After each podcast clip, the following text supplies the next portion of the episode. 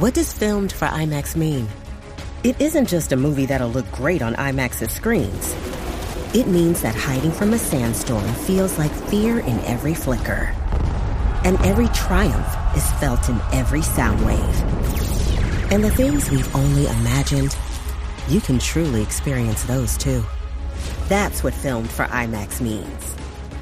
Get tickets to experience Dune Part 2 now and IMAX's exclusive expanded aspect ratio.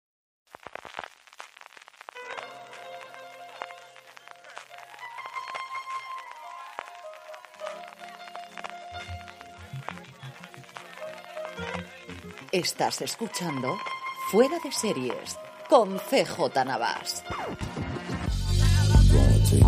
Bienvenidos a Streaming, el programa diario de Fuera de Series en el que un servidor, CJ Navas, te trae las principales noticias, trailers, estrenos y muchas cosas más del mundo de las series de televisión. Edición del jueves 21 de septiembre del 2023. Vamos adelante con todo el contenido, empezando, como no, con la huelga de guionistas y de intérpretes. No, no tenemos noticias a esta hora que estoy grabando de cómo van las negociaciones. Recordad que hoy se volvieron a juntar casi un mes después las productoras y el sindicato de guionistas. Lo que sí tenemos es una de estas noticias curiosas que van alrededor del mundo de la huelga y es un cabreo, pero un soberano cabreo que ha cogido Steven D. Knight, el creador de Daredevil, con el hecho de que Disney Plus vaya a llamar Daredevil dos puntos Born Again a su nueva serie y me diréis, bueno, ¿y esto qué tiene que ver? Bueno, pues esto lo que hace es directamente, gracias a este cambio de nombre, que Steven D. Knight no aparezca como creador de la nueva serie, no aparezca como productor ejecutivo y por lo tanto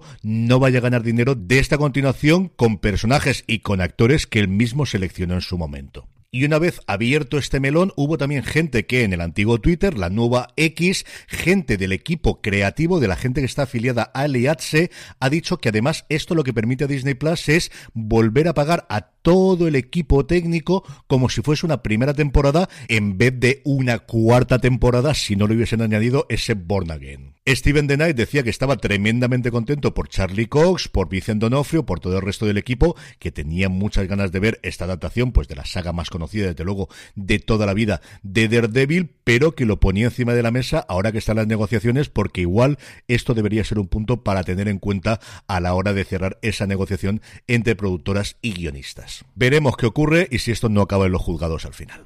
Yendo ya a otras noticias, empezamos por premios, que últimamente las únicas noticias que teníamos eran retrasos, retrasos y más retrasos. Bueno, pues hoy no. Por un lado, los premios 4K ya tienen fecha para su vigésimo novena edición. Será el próximo 16 de diciembre en IFEMA, en Madrid. Desde ya y hasta el 2 de noviembre se hará todo el proceso de votación para elegir a los nominados y, como os digo, los premios se celebrarán, se entregarán el próximo 16 de diciembre. Y por otro lado, una cosa curiosa y es que los BAFTA de televisión británicos se van a cargar una categoría en la próxima gala, la que ellos llamaban single drama, que de alguna forma era película para televisión. El argumento es que últimamente se presentaban muy poquitos proyectos. De hecho, en la última edición en el que ganó el I Am Ruth de Kate Winslet, doblando un poquito lo que sería, porque era una serie, es cierto que cada episodio es totalmente independiente. Solo hubo tres nominaciones en vez de cuatro, que es lo habitual en las otras categorías. Y como os digo, desde la próxima gala se va a juntar con serie limitada, cosa que por otro lado también está ocurriendo en los últimos tiempos en los premios americanos. Yendo ya a nuevos proyectos, Netflix tuvo una presentación el martes por la noche en Roma para anunciar la situación y las novedades en cuanto a su producción italiana a cosas que ya sabíamos, como la nueva adaptación del Gato Pardo de Lampedusa o de la segunda temporada de La Ley de Lydia Poet, se añada una nueva colección de películas y de series. Eso sí, no sé cuál de todas es de sufrir más. Es una cosa, pero espectacular. El tren de los niños, una serie de niños que en la posguerra de la Segunda Guerra Mundial viajan desde el sur de Italia al norte de Italia vuelven a buscar un futuro mejor. Fabricante de lágrimas sobre dos huérfanos muy diferentes que son acogidos por la misma familia. Adorazione, basada en un éxito superventas en Italia de John Adult, que sigue la vida de un grupo de adolescentes a lo largo de un verano, y posiblemente la que puede ser más interesante, que es Historia de mi familia, dirigida por Claudio Cupellini, uno de los responsables de Gomorra. Por su parte, HBO Max tiene un nuevo proyecto en Latinoamérica que es una nueva adaptación después de la exitosísima película de Como agua para chocolate, basada evidentemente en la novela de Laura Esquivel. La serie se rodará en México, estará dirigida por Julián de Tavira y Ana Lorena Pérez Ríos y estará interpretada entre otros por Irene Azuela, que es premio Ariel, Azul Guaita, Ari Brigman, Ana Valeria Becerril, Andrea Chaparro, Andrés Baida, Luis David Orné, aunque desde luego el nombre más conocido de todos es su productora ejecutiva que es Salma Hayek o como ahora hay que llamarla Salma Hayek Pinolt. En el capítulo de fichajes, que hacía tiempo que no traíamos ninguna cosita por aquí, conforme está el patio, y evidentemente nos tenemos que ir al Reino Unido para encontrar una noticia de este tipo. Insomnia, la nueva producción de Left Bank, la responsable de The Crown para Paramount Plus, ya tiene nueva protagonista que es Vicky McClure, a la que conocemos especialmente por Line of Duty. McClure interpretará a la protagonista de la serie, Emma Everill, una mujer con muchísimo éxito profesional que teme estar perdiendo la cabeza cuando la vida de sus sueños que tanto le ha costado conseguir comienza a convertirse en una pesadilla. Y es que un par de semanas antes de cumplir los 40 años, Emma no puede dormir, deja de dormir y es lo mismo que le ocurrió anteriormente a su madre antes de sufrir un violento ataque psicótico la noche de su cuadragésimo cumpleaños. La serie está basada en una novela de Sarah Pimborough y está prevista que la podamos ver en 2024. En el apartado de renovaciones, una que me ha hecho mucha ilusión, Dark Winds, renovada por una tercera temporada en AMC. La segunda temporada se acaba de emitir en Estados Unidos y no tenemos fecha todavía aquí en España. La primera se estrenó en su momento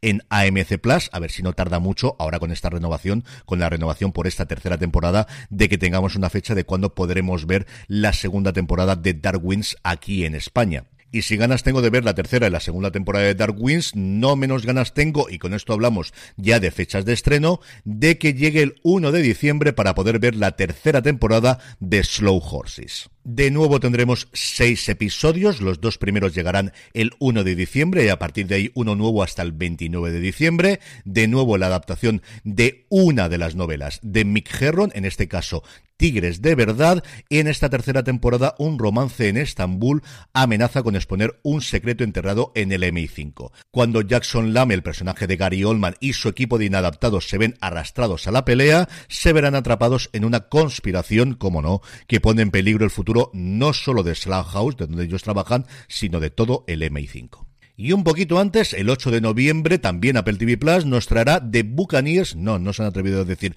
las bucaneras, eso sí, la han añadido después, Aristócratas por Amor. The Buccaneers, Aristócratas por Amor, así se llama esta nueva serie basada en la última novela de Edith Wharton. Un grupo de jóvenes estadounidenses desenfadadas y fiesteras irrumpen la encorsetada escena londinense de la década de 1870, sí, sí, 1870, provocando un choque cultural angloamericano. La tierra de la rigidez y la disciplina es invadida, entre comillas, según la nota de prensa, por una refrescante indiferencia hacia las tradiciones centenarias. Ocho episodios tiene la serie, los tres primeros, como suele ser habitual, el miércoles del estreno, el miércoles 8 de noviembre, y a partir de ahí, como siempre, un episodio nuevo todos los miércoles en este caso.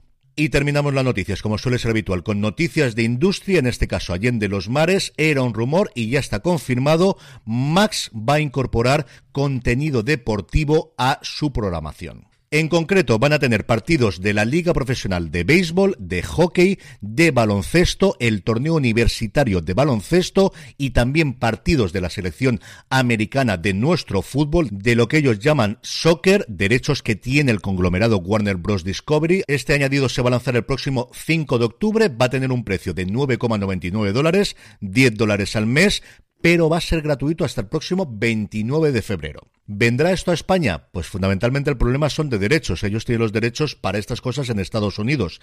Pero yo no descartaría desde luego que a partir de ahora negocien la posibilidad de tener estos derechos internacionales y poder incorporarla a lo que ya será a principios del año que viene Max en todo el mundo y poder tener este añadido a 10 dólares al mes o su equivalente en euros. En el apartado de trailers, hoy empezamos con dos películas. Una por motivos obvios y es que ha sido la película seleccionada para representar a España ante los Oscars, La Sociedad de la Nieve de J. Bayona, que se presentó recientemente en Venecia. Ya podéis ver su tráiler. Nos llegará próximamente a Netflix. Antes de eso se podrá ver en el Festival de San Sebastián. Por su parte, Prime Video ha mostrado también el de su película española Awareness, una película de ciencia ficción en la que tienen puestas bastantes esperanzas, protagonizada por María Pedraza, Pedro Alonso, Oscar Jaenada, Carlos Solz y Lela Loren, que llegará a la plataforma de Amazon el próximo 11 de octubre.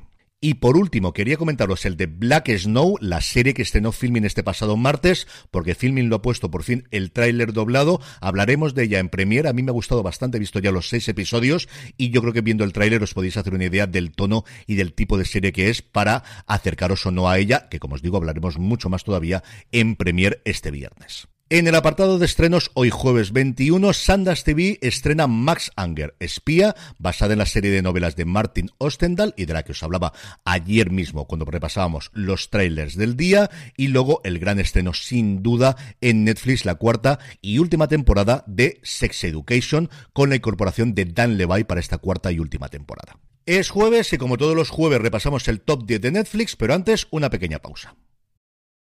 This episode is brought to you by Paramount Plus. Get in, loser! Mean Girls is now streaming on Paramount Plus. Join Katie Heron as she meets the plastics and Tina Fey's new twist on the modern classic. Get ready for more of the rumors, backstabbing, and jokes you loved from the original movie with some fetch surprises. Rated PG 13.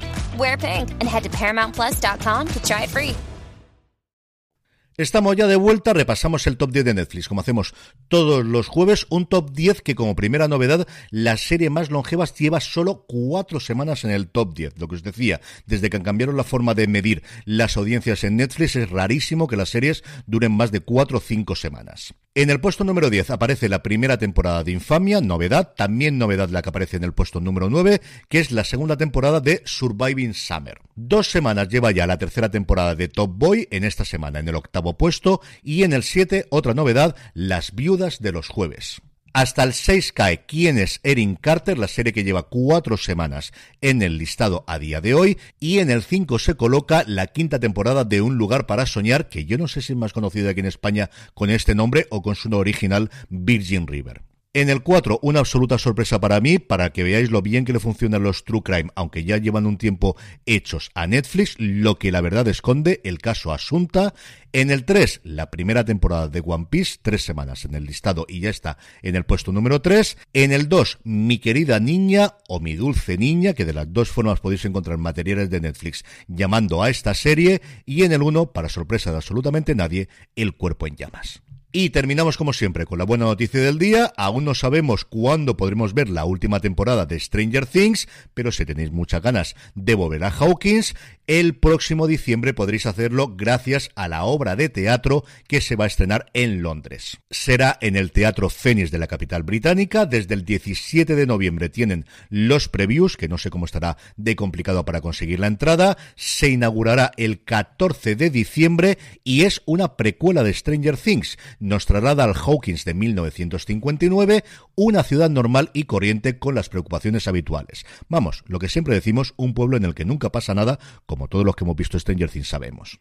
Tendremos a un joven Jim Hopper, tendremos a una joven Joyce, tendremos a un joven Bob Newby y todo se complicará cuando llega un nuevo estudiante llamado Henry Creel con su familia y descubre que empezar de nuevo no es algo tan fácil cuando las sombras del pasado tienen un alcance muy largo.